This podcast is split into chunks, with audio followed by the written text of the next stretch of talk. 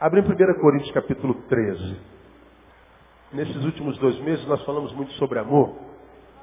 E falamos porque nós devemos amar. Inclusive no domingo passado nós falamos sobre isso. Quartas-feiras falamos sobre isso. Eu queria é, fazer algumas considerações sobre essa passagem que a gente faz de fim de ano.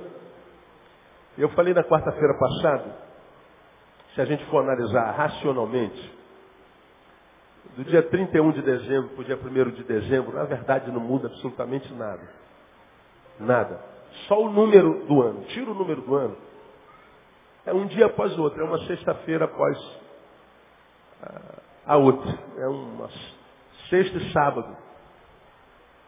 31 de dezembro para 1 de janeiro é como 15 de março para 16 de março. É a mesma coisa, muda nada. A gente para para pensar, não há mudança absolutamente alguma. É a mesma coisa. É um feriado. Dia primeiro, como é feriado dia 2 de novembro, 15 de novembro. É um dia como outro qualquer. Mas, graças a Deus, alguém dividiu os dias, meses e anos, colocaram no calendário. E por causa desse calendário que existe, dividimos segundos, minutos, horas, dias, semanas, meses e anos. Essa, esse calendário ele nos dá, ele nos dá essa capacidade de, de, de, de recendermos alguma coisa que, quem sabe, ao longo dos dias é, apagou-se em nós. Fim de ano é um, é um tempo de, de sermos tomados por muitos sentimentos que ficam longe de nós o ano inteiro. Por exemplo, a semana do Natal. É uma semana que se fosse reproduzida no ano inteiro, o ano seria uma benção. No Natal a gente fica mais como eu diria, mais. Me ajudem aí. Solidários, o que mais? Tolerantes, o que mais? Vívidos, sensíveis. A semana do Natal produz alguma coisa que a gente. É, que é, é bacana. A gente vai brigar com alguém, alguém diz, pô, mas é Natal, brother. Pô, essa semana do Natal, você vai brigar comigo, semana do Natal, pô, tudo bem, desculpa aí, tudo bem. Solidariedade, tolerância, sensibilidade. A semana do Natal produz um milagre. Por quê? Ah, é porque o Natal, o que é o Natal? O Natal é o nascimento de Jesus, a gente nem lembra de Jesus no Natal. A gente sabe que Jesus não nasceu dia 25. Então não é o Natal que faz isso. Ah, pastor, é, uma, é, um, é, um, é um feriado cristão. Pô, mas Semana Santa é o quê? É um feriado cristão também. Mas não produz essa mesma sensação em nós. Semana do Natal, ela, ela consegue resgatar nos desumanos humanos parte da sua humanidade. E a gente então se torna exatamente o que vocês falaram, tolerante. A gente deseja Feliz Natal, Feliz Ano Novo. Essa última semana do ano a gente, a gente se humaniza mais, a gente vive coisificado o ano inteiro, monstrificado o ano inteiro. Aí quando chega no final do ano, parece que a gente tem saudade do que a gente é e não foi o ano inteiro. E a gente volta é, de uma forma miraculosa a essência, a nossa humanidade. Então, essa, esse retorno à humanidade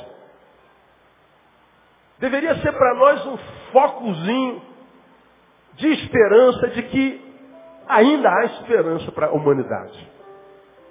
Porque a gente é ruim o ano inteiro. Meu. A gente não perdoa, a gente briga, a gente guerreia, a gente xinga, a gente faz guerra, a gente ofende, é ofendido. A gente não está nem aí, a gente dane A gente passa pelo ano iracundo. Mas chega na última semana, eu fico, caraca, meu, que coisa bacana, é um milagre. Aí eu preguei alguns anos atrás, é, Semana Natalina, a semana mais hipócrita do ano. Está lá na, no site. Época de hipocrisia. Porque, cara, é uma coisa tremenda, acontece um milagre muito grande. Mas esse, esse último ano, eu fiquei fazendo uma, uma reflexão sobre isso. A gente passando na rua, aí o vizinho, Feliz Natal, vizinho. Pô, cara, aquele vizinho falou contigo 360 dias do ano. Mas agora te deseja Feliz Natal, Feliz Ano Novo. Você amanhece dia primeiro, e aí, como é que foi a sua passagem? Você entrou bem? Passou bem? Ah, graças a Deus. Não sei como é que foi, não, graças a Deus, em família. Que coisa bacana essa, essa semana, se ela fosse reproduzida, ia ser uma coisa maravilhosa. E, infelizmente, ela não é. Ela tem prazo de validade. O nosso período de humanidade, durante um ano, tem prazo de validade. Geralmente nós somos humanos durante uma semana do ano. E agora, a partir de amanhã, alguns voltam para o trabalho, acabou o feriadão, e a gente volta para nossa mortificação, e a gente volta para nossa guerra, e acabou aquela solidariedade, tolerância e tudo mais. Aí, já que a gente está nessa primeira semana, a gente ainda está com os resquícios da, da semana boa do ano, eu queria compartilhar algumas lições dessa passagem de fim de ano, e algumas delas até compartilhei com os irmãos muitos anos atrás, mas queria pensar com os irmãos, eu acho que tem alguns ensinamentos que a gente pode tirar para nós, além de sabermos que é, é, ainda há um resquício de, de humanidade em nós. Então vamos lá, primeira consideração sobre a passagem. Até aqui, até hoje, depois de todo fim de ano, sempre houve um recomeço de ano. Até aqui. Terminou um ano. Sim, depois de todo fim, houve sempre um recomeço termina um ano, começa o ano. Então, todo fim de ano não é o fim de uma história, não é o fim de nada. Porque é um fim que não termina nada. É um fim que é fim, mas não é ponto final. É um fim seguido de continuidade. E fim seguido de continuidade não é fim de nada. Porque o fim ele estabelece exatamente o término. Terminou, acabou. Mas essa passagem de ano, ela, ela, ela traz uma reflexão. Depois de todo fim, tem havido sempre um recomeço. Aí a gente fala assim, que, que a gente aprende daqui, pastor? A gente aprende o seguinte. Se depois de todo fim de ano vem um recomeço, nós somos convidados a não perdermos a esperança. Guarda essa palavra aí. Isso é um convite a não se perder a esperança. Por que não, pastor? Porque nem tudo no que a vida, ou o diabo, ou a gente coloca um ponto final, de fato é ponto final. Aquele ponto final pode ser um fim que não é final de nada. Depois dele pode haver um recomeço. Então, a primeira palavra para você nesse início de ano. O que ou no que houve um ponto final na sua vida durante o ano de 2010? Caramba, eu fui testemunha de muitos pontos finais na vida de muitos irmãos esse ano. Eu vi muita gente, atendi muita gente em gabinete, me relacionei com muita gente, amigos, conhecidos, gente de perto, gente de longe, que tiveram perdas e perdas significativas em 2011, em 2010. Eu já li dos pedidos do dia 31, algumas centenas deles. Já estão lá envoltos no elástico, lendo cada um deles. E lendo o pedido dos irmãos do dia 31, a gente é tomado por duas sensações. Como, como duas sensações nós temos em tudo na vida, a vida se desenvolve numa dialética, né? Ganha, perde, já tenho pregado sobre isso aqui repetidas vezes. É, noite, dia, entra, sai, perde, ganha, gordo, magro, branco, preto. Tudo na vida é dialético. Há tempo de sorrir, há tempo de chorar, há tempo de abraçar e deixar de abraçar, tempo de perder, tempo de ganhar. A, a vida se desenvolve na dialética. E lá no pedido de vocês, a gente vê muitos de vocês dizendo assim, quero agradecer a Deus, porque 2010 foi o ano da minha conquista, foi o melhor ano da minha vida. Caramba, eu já vi essa frase um monte de vezes. Mas também eu vi um monte de gente escrevendo assim, que Deus me ajude a me recuperar da perda. E ele coloca lá o que, que ele perdeu. Como quem diz assim, que Deus me ajude a prosseguir depois do ponto final que foi imposto ou imposta nessa área da minha vida. Que Deus me ajude a conviver com o fim que foi estabelecido nesta área da minha vida. Pois é, e nessa noite, nesse primeiro domingo do ano, eu queria desafiar a você a não abrir mão da esperança, tomando, por exemplo, a passagem de um ano. Depois de todo o fim, até hoje houve sempre um recomeço. Bom, eu estou há 44 anos recomeçando de novo. E eu louvo a Deus por isso. Espero recomeçar muitos e muitos e muitos outros anos quem sabe mais 44 e mais um pouquinho. Ver depois de todo final de ano um novo ano acontecer. Depois de todo fim, um nascimento. Depois de todo fim, um recomeço. Porque no final de um ano, a gente vê o final de um ano, a gente vê, por exemplo, o final de um ano letivo. Acabou mais um ano letivo para os que estudam. Pois é, mas depois de todo o fim de um ano letivo, vem logo o recomeço de um novo ano letivo. Depois de todo o fim, vem o recomeço.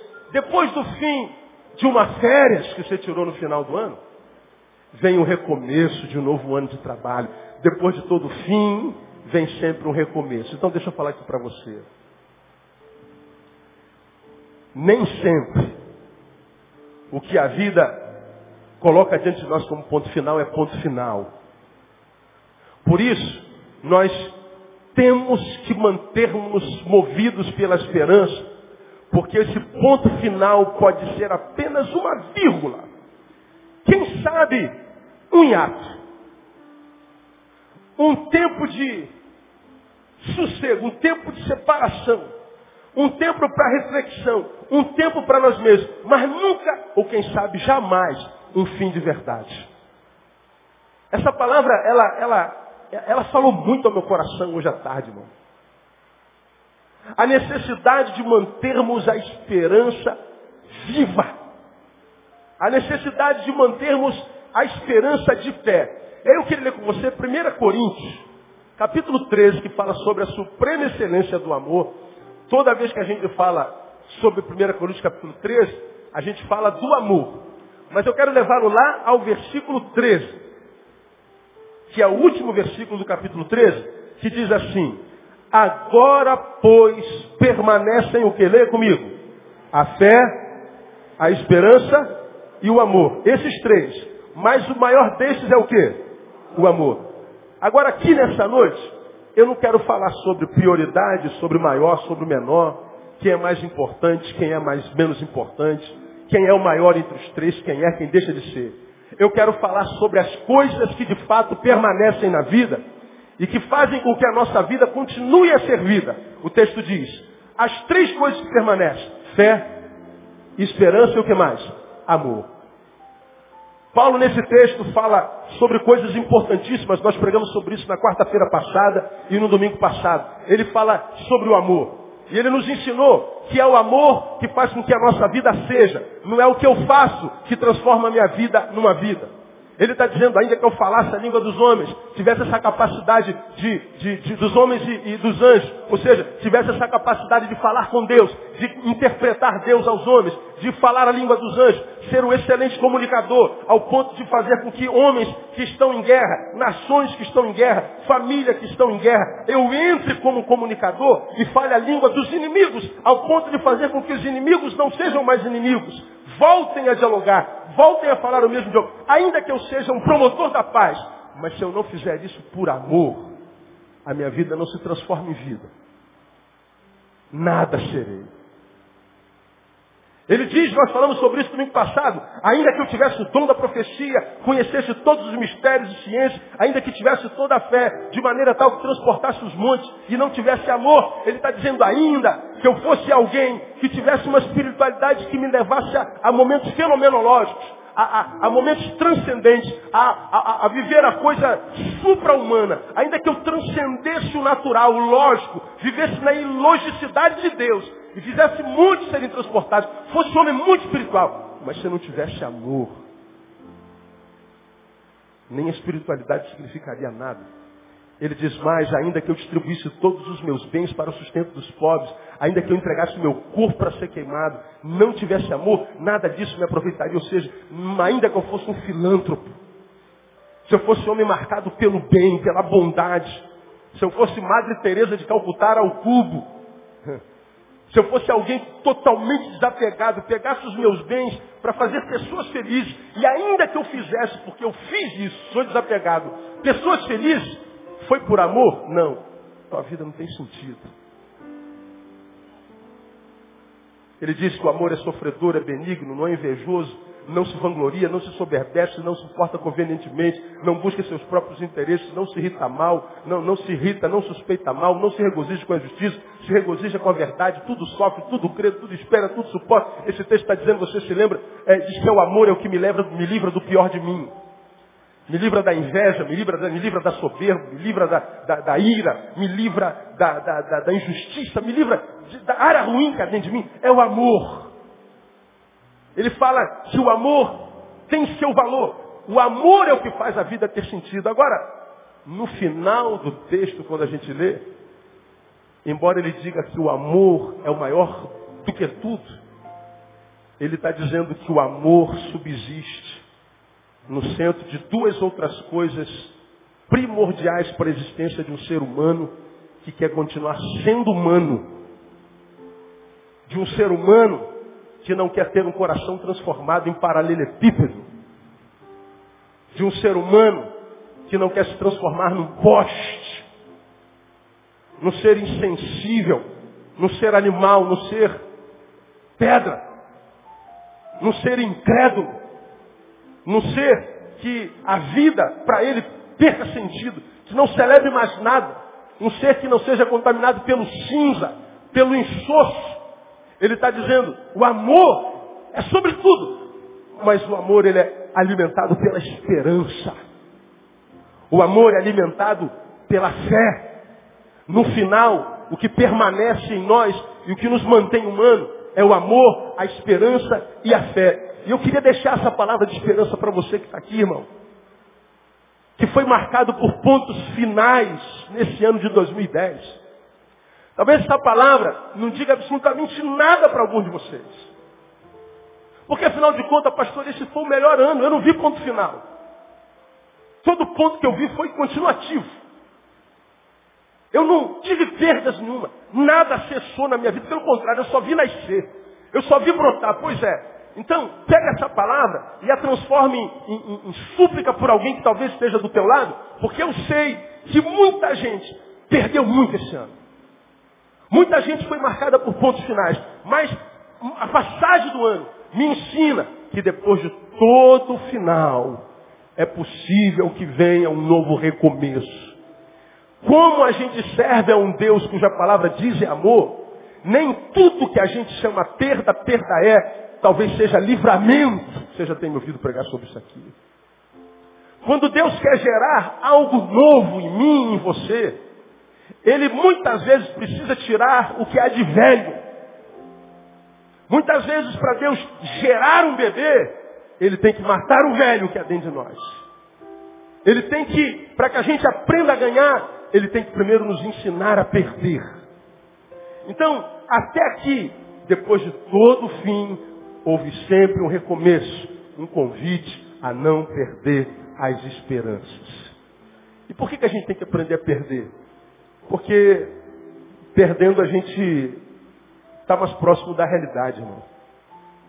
Muitas vezes eu tenho vivido isso na prática, não só na vida, mas nas minhas relações. A gente, quando vive só em conquista, a gente vai ganhando, ganhando, ganhando, ganhando, ganhando, ganhando a gente vai só de vitória, vitória, vitória, vitória, a gente ganha uma coisa e muitas vezes nós temos a falsa sensação de que aquela coisa que ganhamos é nossa mesmo. Pode explicar, pastor? Pode. Bom, meu carro está ali. Um Clio 2004. Comprei esse carro. É meu. Essa conquista, essa vitória, essa, essa, esse ganho, ele pode gerar em mim uma falsa sensação de que porque eu ganhei isso, comprei isso, isso de fato é meu. Isso me pertence. Isso é algo que agora faz parte de mim. Pois é. Só que eu posso, durante a semana, não aqui dentro, deixar o carro na calçada e vou no médico, vou no mercado. E volto do mercado com as compras dentro da bolsa. E quando eu chego no estacionamento, aquilo que eu julguei ser um ganho, e meu de fato lá não está. Não é meu. Por isso foi me tirado. Porque só pode ou podem tirar de nós o que não é nosso de fato de verdade. Quem sabe está no nosso poder. Mas o fato de alguma coisa estar em meu poder não faz daquela coisa propriedade minha. Então, analise o raciocínio e me acompanhe. Você está aqui, teu casamento acabou. Acompanhe muitos esforços esse ano. E você, porque perdeu o marido, porque perdeu a esposa, que está, acha que perdeu a razão para viver. Foi como eu vi algumas vezes esse ano. E vou repetir o que disse e já disse para muita gente. Quando de posse ou de frente a uma esposa que sentado na cadeira na frente do meu gabinete, senta-se e chora por causa da perda do marido, mas chora compulsivamente. Ama. E quando a gente perde quem ama, a gente chora mesmo. É tempo de chorar. Agora, quando a gente perde, nós temos que aprender a perder para que a perda não se transforme em algo muito maior do que o que de fato ela representa. Essa esposa diz para mim o seguinte, pastor, meu marido foi embora. E eu não tenho mais razão para viver. Pastor, meu marido me abandonou e a minha vida acabou. Eu sempre pergunto quando ouço um negócio desse. Quantos filhos a senhora tem? Tem filhos? Essa irmã tem sete filhos, irmãos.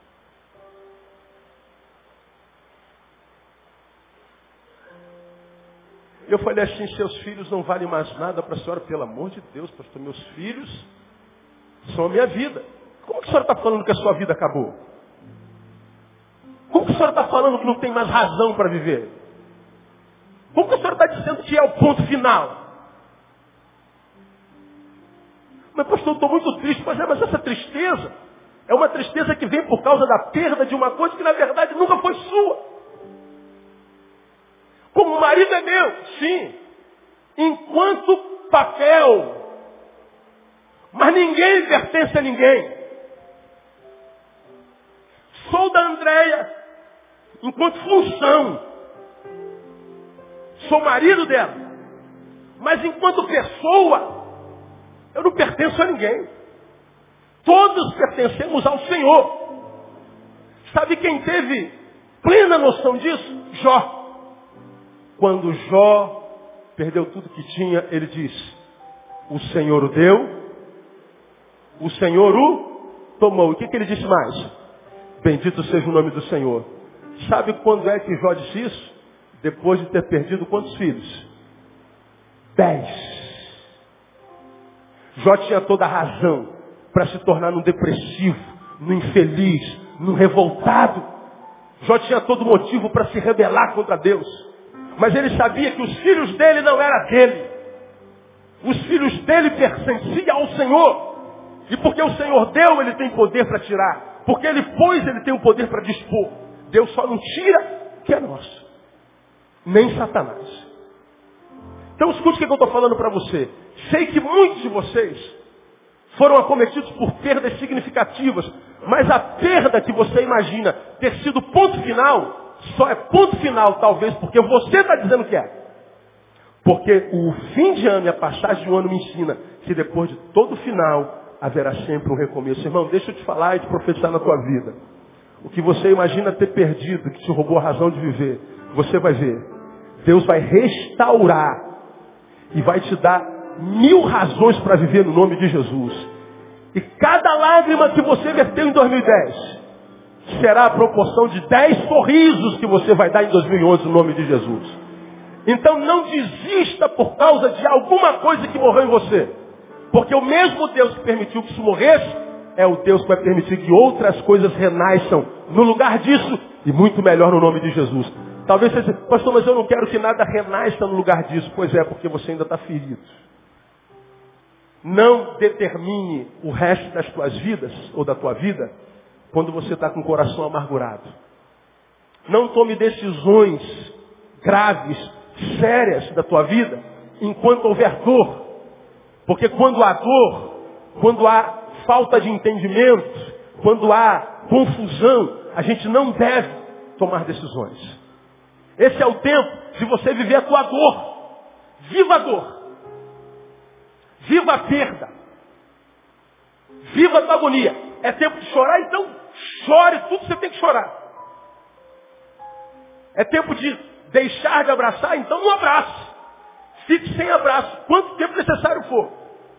Para que você seja curado desse tempo de choro, para que você seja curado desse tempo de falta de abraço, porque certamente você vai parar de chorar um dia e vai abraçar de novo no nome de Jesus. Deus restaura os nossos sonhos, irmãos. Não diga na tua vida, ah, eu não tenho razão para viajar. Ah, tem. Tem sim. São os teus óculos que estão embaçados por causa da adversidade. Não perca a tua esperança. Deus vai restaurar tudo do jeito dele. E no lugar da tua vergonha, você vai ter dupla honra no nome de Jesus. Diga, irmão, que está do seu lado, não perca a tua esperança. Glória a Deus. Segunda lição. A alegria promovida pelo ajuntamento sempre se dissipa. Por exemplo, última semana. Você ficou reunido com os teus familiares, não foi? Muita alegria, muita rabanada, muito chester, peru, castanha, coquinho, Coca-Cola, vinho, mais rabanada, mais peru, mais chester, maionese,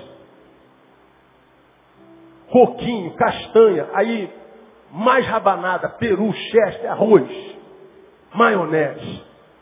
Aí conversa um pouquinho, rabanada de novo, peru, chester, arroz, galinha. Comeu a dessa, não comeu? Fala a verdade. É, irmão. Todo ano a gente amanhece mais gordo, dois quilos, né? E uma alegria.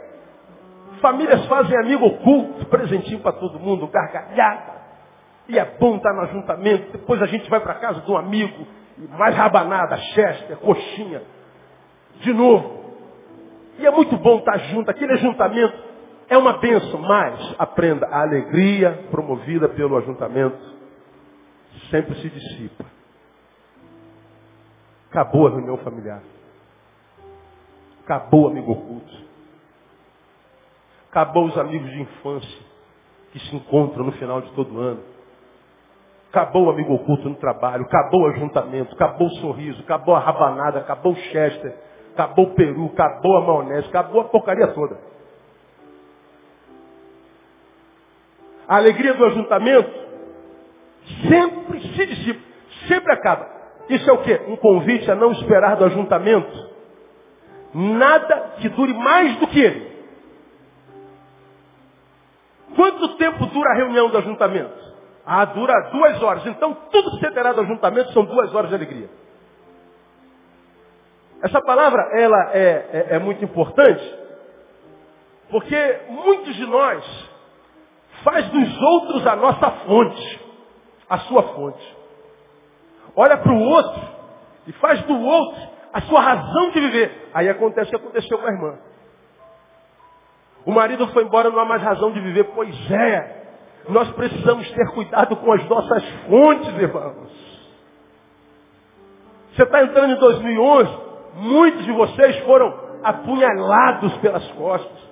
Alguns de vocês foram traídos maleficamente. Alguns de vocês se decepcionaram, mas se decepcionaram tanto que o coração enegreceu. Alguns são tão feridos pelo outro que perdem a capacidade de acreditar em qualquer outro, em qualquer outro tempo. Tenho encontrado com gente amarga, amargurosa, amargurada, porque foram feridas, pastor, eu não confio em ninguém, ninguém presta, ninguém vale nada. Não há quem faça o bem, diz o Senhor. Então eu vou viver sozinho, ano eu não me relaciono com ninguém, porque ninguém presta, ninguém vale nada. Pois é, você está enganado. O problema é a forma como a gente se relaciona. Quando a gente lê, por exemplo, Jeremias 17, 5. Vamos lá para trás, Jeremias 17, capítulo 5. Nós lemos uma coisa muito interessante que eu quero ler com você. Essa palavra foi lida no meu gabinete por alguém que estava, está numa depressão muito profunda, também por causa de um final de um relacionamento, e que por causa da dor gerada nesse relacionamento, que não foi casamento, foi namoro de muitos anos, perdeu a capacidade de confiar em quem quer que seja, está só há muito tempo, não vai à igreja, não se relaciona, no trabalho não tem amigo. Ela pega a condução, vai em silêncio, volta em silêncio. Não tem ninguém ao seu redor, não fala com ninguém. Ela diz que se fechou dentro de uma ostra, porque ela não se permite mais se machucar por ninguém. E passou a nos ouvir pelo site. Ela me ouviu pregando um sermão que você se lembra que eu preguei em 18 de Provérbios, versículo 1.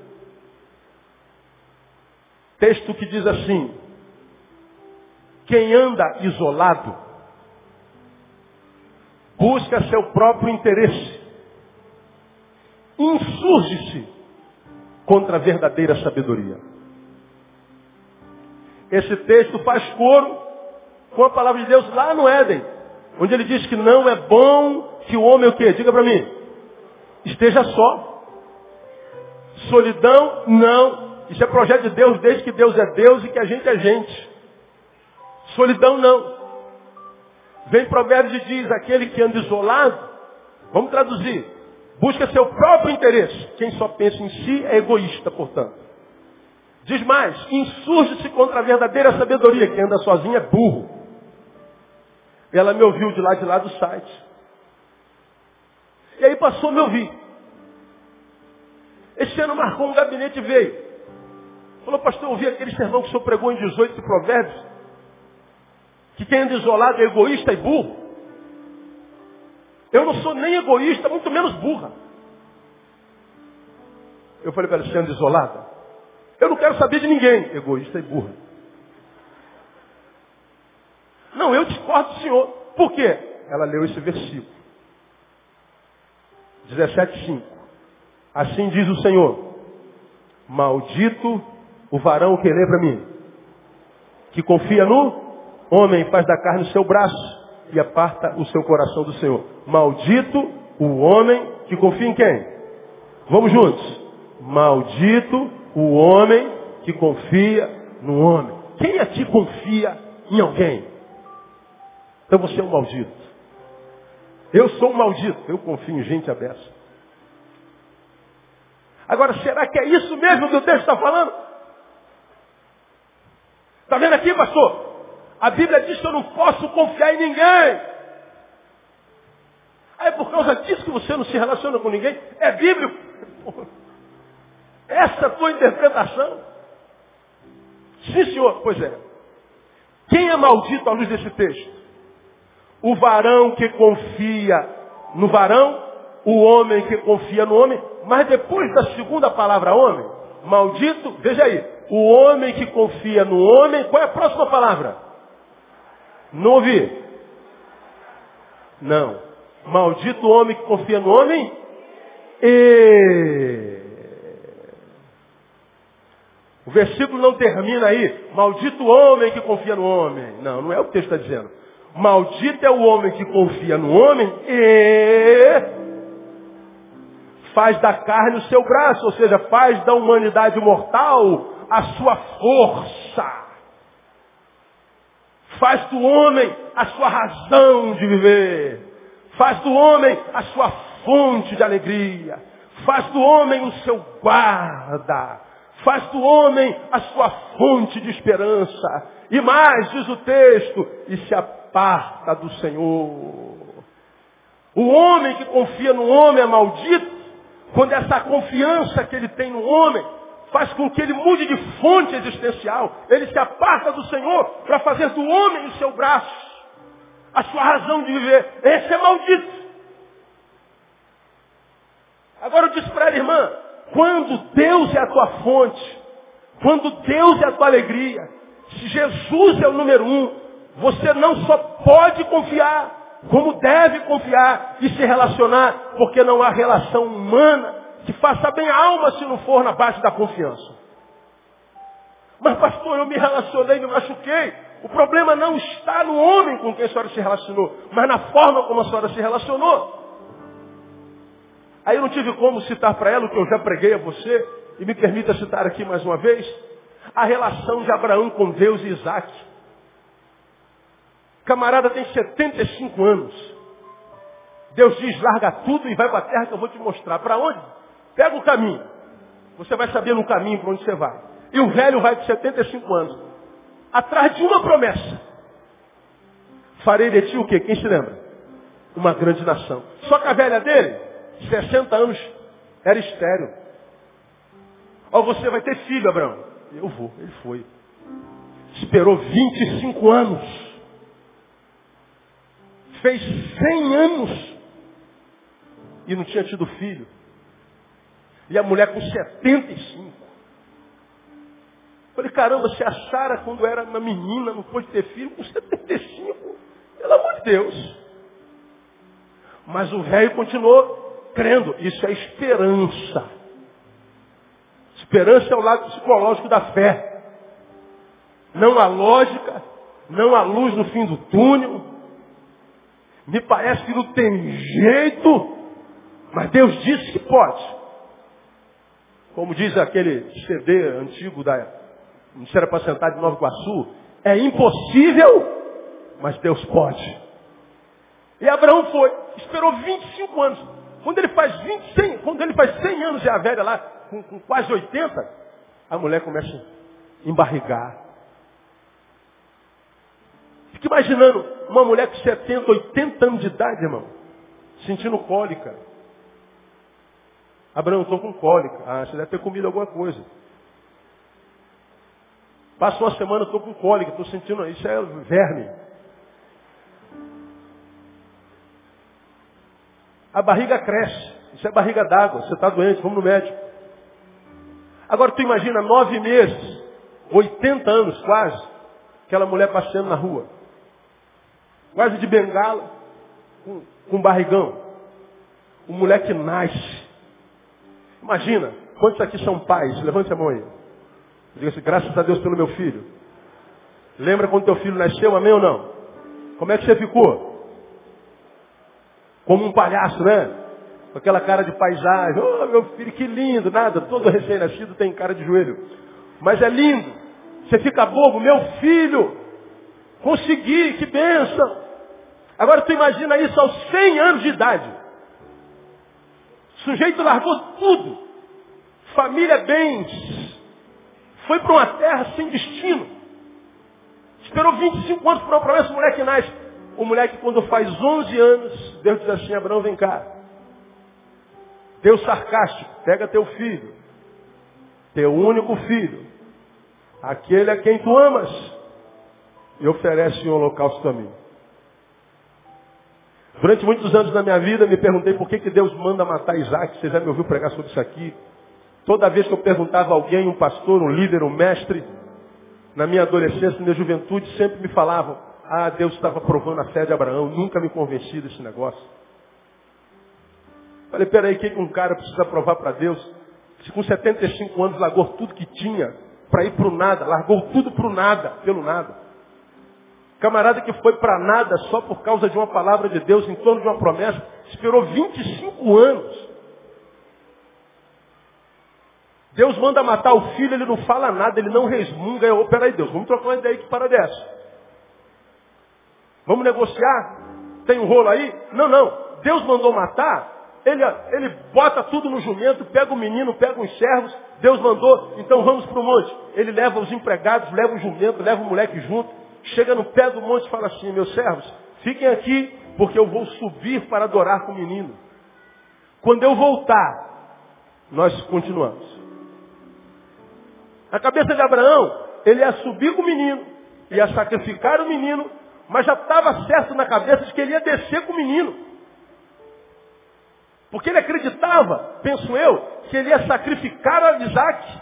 Deus ressuscitaria Isaac e ele desceria com Isaac. Quando eu voltar com o menino, a gente continua. Isso é fé, isso é esperança. Esse cara não precisa provar que tem fé para ninguém mais não, irmão. Ora, se não foi para provar a fé de Abraão, por que, que foi? Bom, eu tenho uma, uma, uma ideia. Para mim, Deus queria saber se ele ainda era a maior fonte de alegria em Abraão. Porque Deus sabe que a sua bênção pode tomar o lugar dele no meu coração, no nosso coração. Deus sabe o quanto ele tem abençoado gente e quanta gente abençoada por ele faz da bênção a sua fonte de alegria e deixa o Senhor. Quantos de vocês foram aprovados em concursos públicos, pediram tanto a Deus e o trabalho no qual você ganha bem te afastou de Deus? Quantos de vocês pediram um namorado, um noivo, um esposo? Uma namorada, uma noiva, uma esposa e Deus deu e você se afastou de Deus? Quantos de vocês passaram necessidade, vendiam almoço para jantar, foram para o trabalho com dinheiro da passagem só de ida e voltaram pela fé. Agora estão montados. Tem tudo e mais um pouco. Mas dá para Deus o resto do que sobra do seu tempo, do seu dinheiro, do seu talento. Você não precisa mais de Deus, não é verdade? A bênção de Deus se afastou do Deus da bênção. Tua fonte mudou. O lugar de onde você tira sua alegria sua razão de viver mudou. Nem Deus nem diabo tem nada a ver com isso. É você. Deus deu a Abraão um milagre muito grande, um filho depois de 100 anos de idade e numa esposa com quase 80 estéreo. Deus queria saber se depois da bênção, do milagre, ele ainda era o número um. Ele ainda era a sua maior fonte de alegria. Abraão, mata Isaac. Como Abraão não titubeou? Ele preparou o holocausto e ia sacrificar o menino. Deus disse: Para. Eu já sei, Abraão, que eu ainda sou a tua maior fonte de alegria. E porque eu ainda sou a tua maior fonte de alegria, você não precisa sacrificar nada, nem ninguém. Tudo que eu te dei continua teu, e porque você é fiel, eu vou te dar ainda muito mais.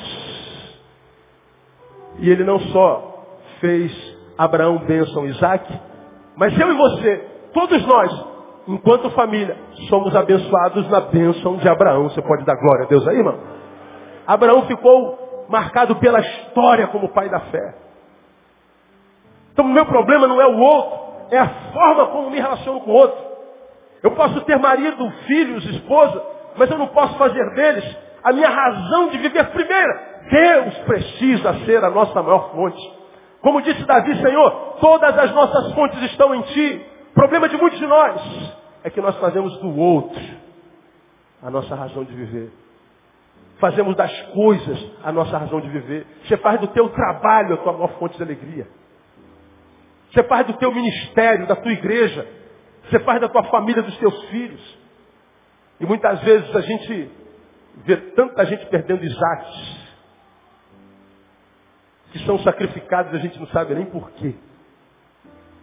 Esse texto está me dizendo que a alegria promovida pelo e no ajuntamento se dissipa. É um convite a não esperar do ajuntamento nada que dure mais do que ele.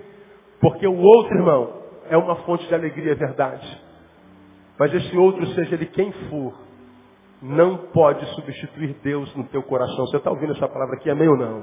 Então, para você que está aqui, irmão, e já tem um amor, a minha oração é que Deus mantenha esse amor, um amor equilibrado e saudável no teu coração. E para você que ainda não tem um amor, que Deus te dê um amor maravilhoso esse ano aí. Mas que esse amor te aproxime de Deus e não te afaste no nome de Jesus. Porque o ajuntamento só gera alegria a proporção da durabilidade dele. É muito bom estar em culto, mas a alegria que a gente tem no culto só dura duas horas. Depois ela acaba. E nós precisamos aprender a nos relacionar para que os relacionamentos façam bem para todos nós. Mas, qual é a terceira lição que a gente aprende? Todo início é sempre difícil. A gente passa a madrugada do dia 31 inteirinha, chester, rabanada, Coca-Cola, vinho, maionese, arroz, e come, come, come, bebe, come, come, come. Vai na casa do vizinho, vai na casa da mãe, na casa do amigo, e come, come, come, come, come. Vai dormir quatro horas da manhã e para acordar no dia seguinte. Sua graça, irmão. Oh, Jesus. Terminou o ano feriadão, quinta, sexta, sábado, domingo. E amanhã, o que você vai fazer? Não ouvi. Trabalhar. Que hora que você acorda, irmão? Oh, posso ouvir um glória a Deus aí, irmão? É, glória a Deus, glória a Deus. É, é. Glória a Deus. Aleluia. Aleluia. Glória a Deus. Amanhã começa tudo de novo. Você vai acordar quatro horas da manhã.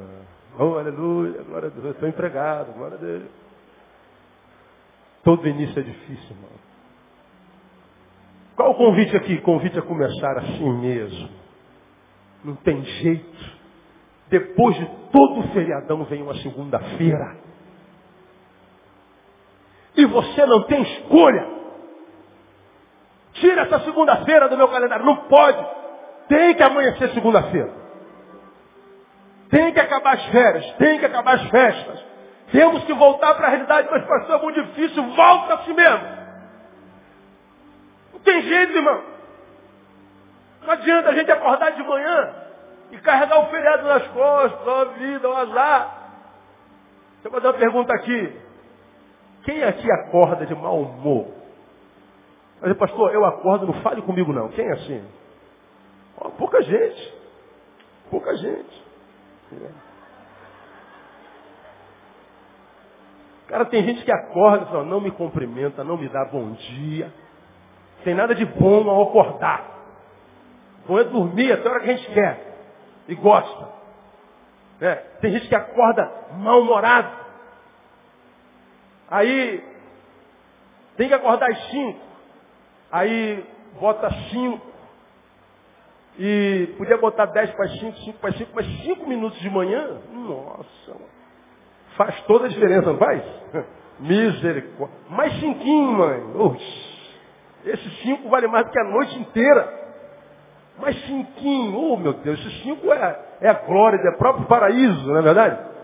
Pois é, agora se você bota cinco antes para você tempo de espreguiçar, repreender o sono agora em nome de Jesus, a preguiça, e acordar, para você ir para o banheiro, da cama para o banheiro, andando com um pouco mais de ânimo, porque a forma como a gente acorda determina o dia que a gente terá.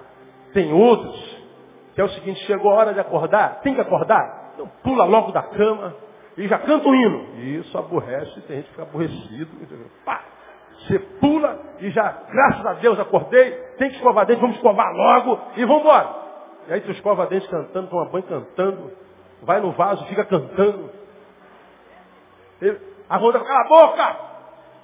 Não há razão para cantar quando a gente acorda. Cara, não tem jeito, tem que acordar, não tem, amém ou não? Então acorde pronto. Irmão, você tem que voltar para a vida, não tem? Perdeu, teve ponto final lá, teve perda, teve dores, frustração, teve adversidade, descansou esse final de ano, comeu, bebeu, chester, galinha, maionese, bebeu, comeu, muito bem, tem que voltar ao normal amanhã, levanta e dá um glória a Deus, tem que encarar, vou encarar logo e pronto. Não fica chorando se o tempo de chorar passou. Não fica só chorando o tempo da festa. Não fica chorando que a rabanada acabou. Não fica chorando que acabou o coquinho. Acabou e pronto. Você vai comer pão francês agora com manteiga e dá glória. Agora a gente está aqui, ó, comendo pão francês. Poxa, ontem teve uma rabanada com leite. Comi aquela coxa de peru, de chester. Comia, olha, agora eu estou aqui com esse pão duro. Coma pão duro e dá glória a Deus, irmão. Tem que começar, começa. Esse ano começou, acabou 2010. Não adianta amanhã, segunda-feira, vão ter que levantar e partir para dentro. Porque o Senhor está dizendo, meu filho, tem de bom ânimo, esforça-te e eu te ajudarei. O bom ânimo atrai a ajuda de Jesus. O bom ânimo atrai a ajuda de Deus. Então se tem que começar, comece. Tem que recomeçar. Mas pastor, vai ser difícil. Perdi o emprego, perdi a esposa, perdi o filho, perdi a minha casa, perdi o meu. E aí? Já perdeu, já perdeu? Está sem casa, está sem emprego, está sem marido, está sem esposa. Tá... E aí vai fazer o quê? Tem que recomeçar. Tem que partir para dentro da vida.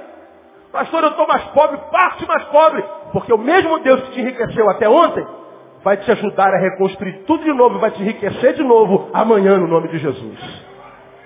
Tem que partir. Todo recomeço é difícil. Tem jeito. A gente não tem escolha. É um convite a começar de qualquer jeito. Começar, começa. Recebe essa palavra como vida de Deus para a tua vida, meu irmão.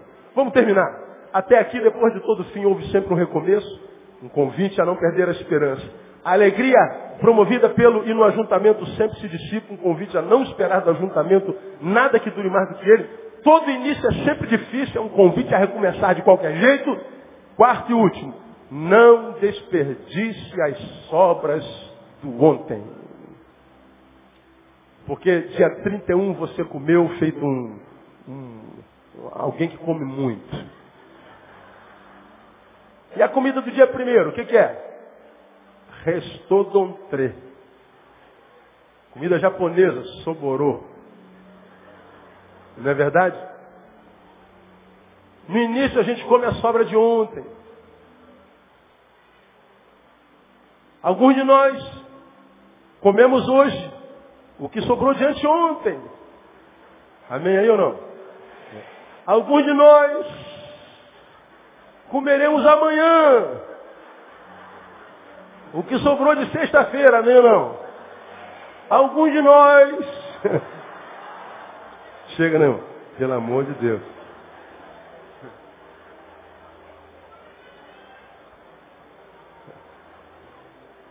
Diga sempre, irmão, que está do seu lado, não desperdice as sobras, irmãos. Isso é um convite a transformar o passado em escola. Aprenda com o teu ontem. Aprenda com os pontos finais. Aprenda com as perdas. Aprenda com as dores. Não olha para trás só com saudade, olha com fome de aprendizado. Não olha para 2010 só chorando. Não. Olha para 2010 e veja nele uma fonte de saber o que, que eu posso aprender com os meus erros de 2010. Onde foi que eu errei? O que, que teu passado, o que, que meu passado me ensina? Faz como o salmista em 77,5 que diz, considera os dias da antiguidade os anos do tempo passado. Porque o que eu vejo acontecer, irmãos, são pessoas ano após ano, repetindo os mesmos erros. Cara. Pessoas que começaram relacionamentos errados, quebraram a cara. Aí no ano seguinte começa um novo relacionamento errado de novo. Alguém a quem amo, que aconselhei, que começou um novo relacionamento, abri a Bíblia e falei assim, ó, esse relacionamento não é de Deus. Satanás está te colocando um laço no pescoço. Já lançou por cima do pau a corda, já segurou aqui. E eu estou dizendo que não é de Deus porque eu acho que seja de Deus, não. Eu vou te mostrar na palavra o que, que a palavra fala sobre o método do seu relacionamento, como começou, de que forma foi. E eu ouvi o seguinte, pastor, eu vou tentar a sorte. Eu faço isso aqui, ó. Fecho a Bíblia, dou um abraço, vai com Deus. Agora o que a história me ensina é que todo mundo que tentou a sorte se encontrou com azar.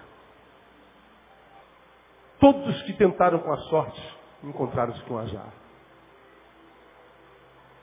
Meu irmão, nós somos o povo da fé. Nós somos o povo alvo das promessas.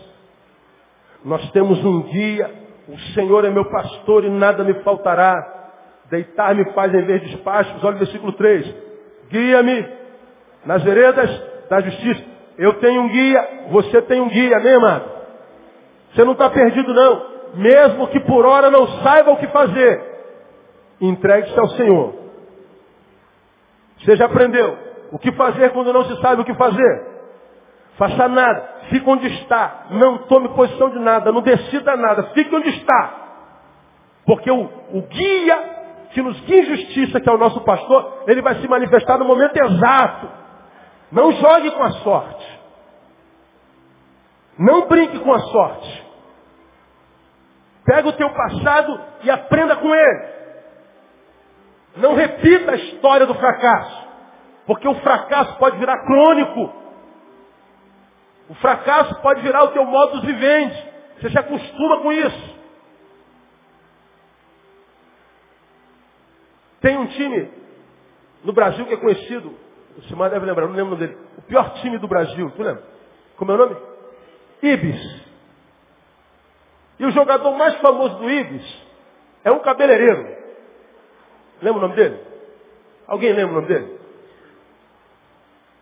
Vira e mexe na reportagem dele.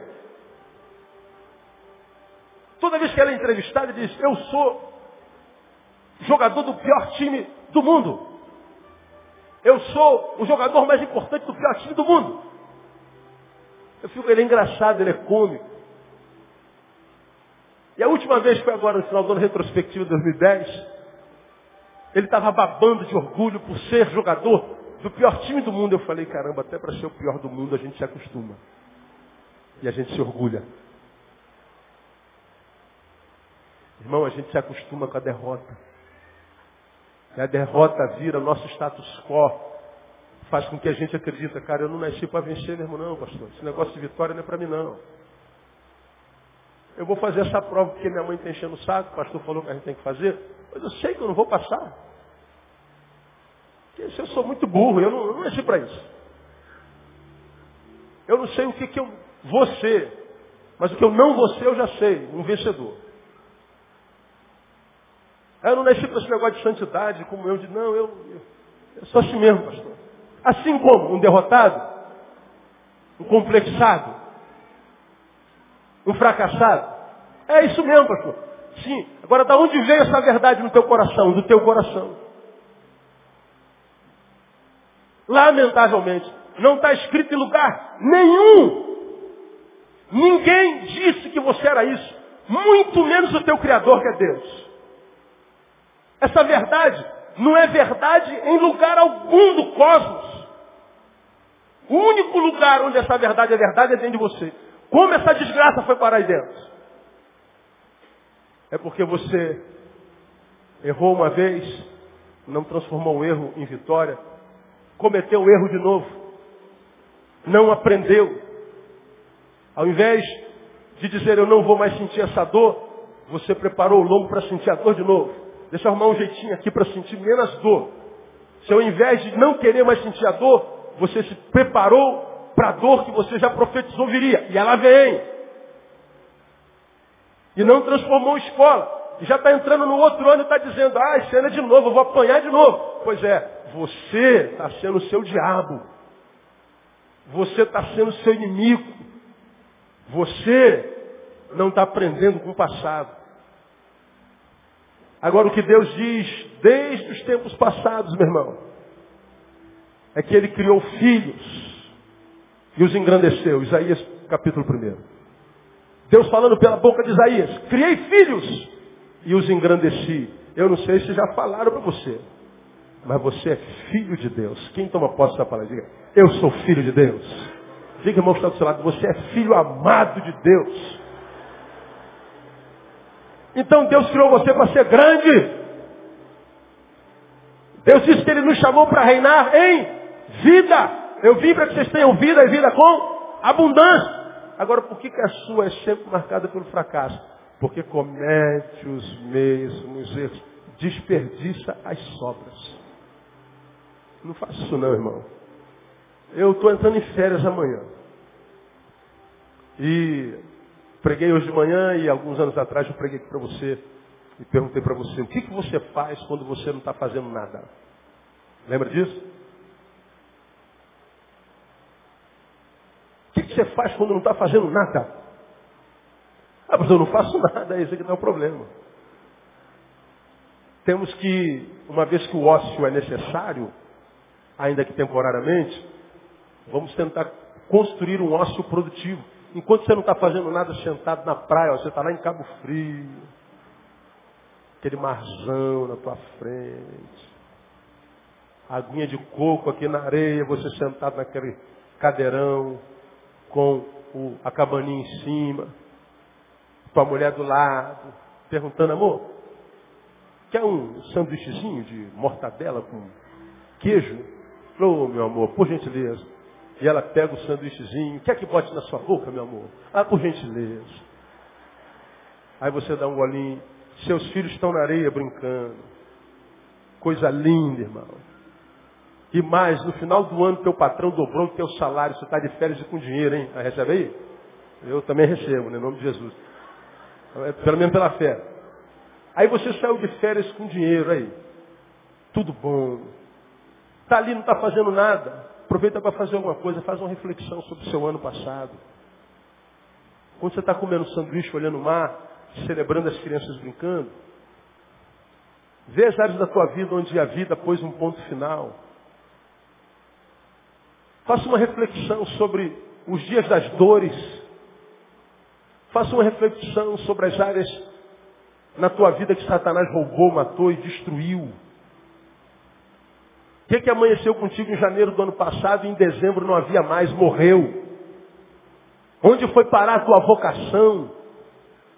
Por que, que você está como está? Por que, que está, quem sabe, você está com a esposa botando sanduíchezinho de mortadela com, com queijo, aguinha de coco, criança brincando em Cabo Frio, na frente do mar, e ainda assim você não consegue se alegrar. Por quê? Quem roubou a tua alegria dessa forma? Porque enquanto você for só mais um desses crentes porcarias que estão aí, reclamando da vida, Deus não é bom, o diabo é sujo, naquela igreja não há amor, ah, os crentes são falsos, o pastor é safado, ah, meu pai não me abraçou, minha mãe não me beijou, meu chefe me traiu, minha namorada me chifrou, meu marido foi embora, o meu carro foi roubado. Todo mundo já sabe disso. Todo mundo já sabe. E aí? Essas informações todas mudaram a tua situação? Não. Então meu carro foi embora, vai a pé e dá glória, você tem duas pernas. Tem gente que daria a vida para ter duas pernas e não tem, anda de cadeira de roda. Ah, meu, meu, meu namorado me chifrou, eu não vou casar mais. Que bom que o casamento acabou antes do casamento. Ruim é quando o casamento acaba depois do casamento. E se ele te traiu, não foi você que perdeu, foi ele. Não é você que não merecia, é ele que não merecia você. E Deus te liberta disso logo. Então, ao invés de chorar a traição do namorado, glorifique por causa do amor de Deus que te livrou dele. Ah, meu pai não me abraçou. E teu filho já te abraçou alguma vez? Teu filho já pulou no teu cangote e falei, pai, você é meu campeão? Ah, isso já. Então por que você não celebra o abraço do filho e fica chorando a ausência do abraço do pai? Ah, minha mãe nunca disse que me amou. E tua esposa já disse? Teu marido? Já teve alguém que você nunca viu e assim, cara, você é uma bênção na minha vida, eu amo você em Cristo Jesus. Alguém já disse amor? Então por que você não celebra esse amor? Nós temos a tendência a sermos mais reféns do mal do que do bem. Está lá no meu, na, na, minha caixa de e-mail tem uns, uns mil e-mails agora lá. Naquela multidão, multidão não é, naquela quantidade enorme de e-mail, você acha que tudo é elogio? Ô, oh, pastor, você é uma benção. Quase todos são. Mas tem sempre um assim, nunca vi tanta jumentice numa palavra. Nunca vi um homem tão burro, ignorante e farsante. Aí às vezes vem 500 elogios. Aí vem um cara me chama de jumento. Aí eu sofro uma semana porque alguém me chamou de jumento, mas não celebro nem meia hora, porque 500 pessoas falaram que eu sou uma benção. Ó oh, Deus, por que o cara me chamou de jumento? Talvez tu seja mesmo, meu filho. Agora, em vez de ficar chorando porque te chamou de jumento, por que, que tu não se alegra porque tu é um jumento que eu uso? Ah, é verdade, né, cara? Aí dá vontade de falar, eu sou um jumento, mas Deus usa. E você, intelectual, é o quê? Filho do diabo. Não, eu nem respondo. Agora, a nossa tendência é sempre ficar reclamando do mal que nos fizeram. Olha, irmão, para para pensar, reflete lá em Cabo Frio, diante da areia, comendo um sanduíchezinho, bebendo água de coco, as crianças brincando. Fala assim, ó, me fizeram muito mal esse ano, mas teve muita gente boa na minha vida também. Ah, teve, irmão. Teve uns infiéis que te traíram, mas teve gente que foi fiel a você o ano inteirinho. Que estiveram lá, te sustentaram, de alguma forma te liberaram uma palavrazinha no momento mais difícil. Chegou um torpedo no momento mais necessário. Mas isso você não alegra, não celebra. Você não transforma o passado em escola. Você dispensa as sobras. Irmão, que Deus nos abençoe com essa palavra, com essa reflexão. E guarde no teu coração, até aqui, depois de todo fim, houve sempre um recomeço. Se houveram fins na tua vida em 2010, creia, muitos recomeços haverão em 2011. Amém ou não? A alegria promovida pelo e no ajuntamento sempre se dissipa. Um convite a não esperar de ajuntamento nada que dure mais do que ele. Portanto, tua fonte tem que ser o Senhor e não os outros. Terceiro, todo início é sempre difícil. É um convite a começar de qualquer jeito. Meu irmão, 2011 começou. Então não adianta ficar chorando. Cai dentro dele. Se vem 2011, o Senhor é comigo. Estou debaixo da bênção de Abraão. Mas pastor, eu comecei o ano, minha vizinha falou que ia fazer mandinga para mim. Contra Israel não vale encantamento, meu irmão. Vai debaixo da tua promessa, o Senhor está dizendo, olha, eu estou iniciando contigo, estou contigo, onde é que você for, minha mão está sobre você. Então vai no nome de Jesus. Vai ser uma bênção teu ano de 2011. Fala para o irmão que está do seu lado, vai ser uma bênção, irmão. Toma posse aí. Não desperdice as sobras do ontem. Aprenda. Um convite a transformar o passado em escola. Então, que a tua dor seja a tua mestra. Para que você nunca mais tenha que se encontrar com ela de novo. Porque as dores são os melhores mestres que a gente tem na vida. E eu sei que Deus tem grandes coisas para nós esse ano. Feliz ano novo para você. E que esse ano seja um ano de profundas experiências com Deus. A ti eu desejo a tua família, no nome de Jesus, quem recebe o melhor aplauso. Vamos ficar em pé.